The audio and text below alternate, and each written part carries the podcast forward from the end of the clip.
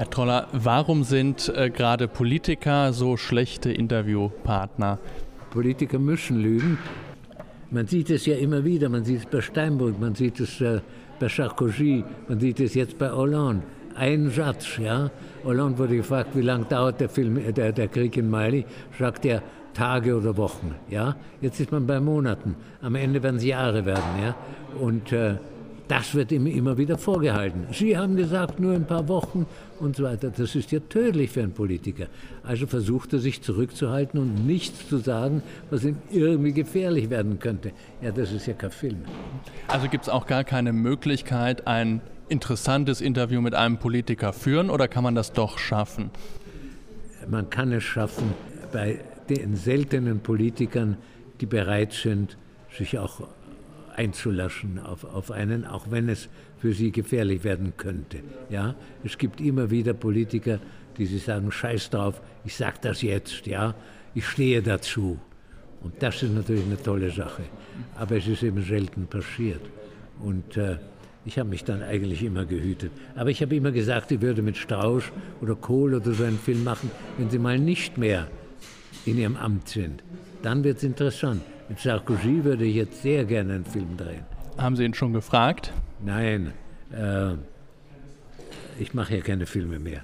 Aber wenn, so würde ich sagen, ja, Sarkozy würde ich anfragen und ich würde den Mann zur Schnecke machen, ja. Und er mich. Ja, der ist ja nicht auf den Mund gefallen. Und das wird ein tolles Duell werden. Also eine Art sportlicher Wettkampf, der da entsteht. Eine Mensur. Ja, toll, würde ich gerne machen. Und der Mann hat Fantasie und der Mann lässt sich gern gehen und der Mann ist spontan und alle diese Dinge sind für den Filmemacher ideal.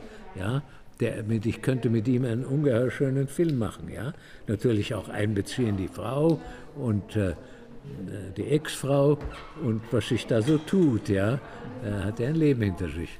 Und eine abschließende Frage noch. Um Prominente und Politiker gibt es ja einen immer größeren Apparat aus Agenten, PR-Managern, Agenturen. Wie wirkt sich das auf, ähm, auf die Arbeit aus? Wie dringt man überhaupt zu diesen Menschen durch und bringt sie dazu, trotzdem offen zu sein, obwohl ganz viele daneben stehen? Ja, heute praktisch überhaupt nicht mehr. Ja.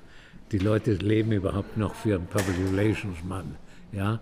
Der sitzt neben dem Interview und sagt, ist mir auch schon passiert. Ja. Aufhören.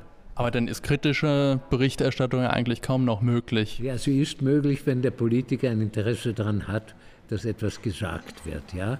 Dann wird er so tun, als würde er ein Geheimnis anvertrauen. Ja? Ich war ja immer gegen den Irakkrieg, wussten wir ja. Ja? Aber er sagt es so, als wäre es ein Geheimnis. Und dann Gut, dann kann man vielleicht nachstoßen und sagen, warum Sie es damals nicht gesagt, als es aktuell war, nicht wahr? Dann sucht er verzweifelt nach irgendeinem Satz, mit dem man das rechtfertigen kann. Und du hast etwas, hast etwas gekriegt, ja. Aber da muss man sehr gewifft sein und sehr politisch informiert. Und deswegen, ich dachte mir immer, wenn man mir Strauß angeboten hat, ja, dachte mir, ja, der Mann wird sagen, Sie haben doch vielleicht, ich nehme an, Sie haben eine Schonthofener Rede gehört, nicht wahr? 1957, da habe ich doch eine Antwort darauf gegeben. Ist Ihnen doch klar, nicht wahr? Herr Troller, ja? Und äh, ich habe keine Ahnung, wovon er redet, ja? Da bist du ja unten durch. Bist du erledigt, ja? Und die machen das ja eisern, wenn sie böswillig sind. Und Politiker, die in eine Enge getrieben werden, sind ja bösartig. Puh, gefährlich.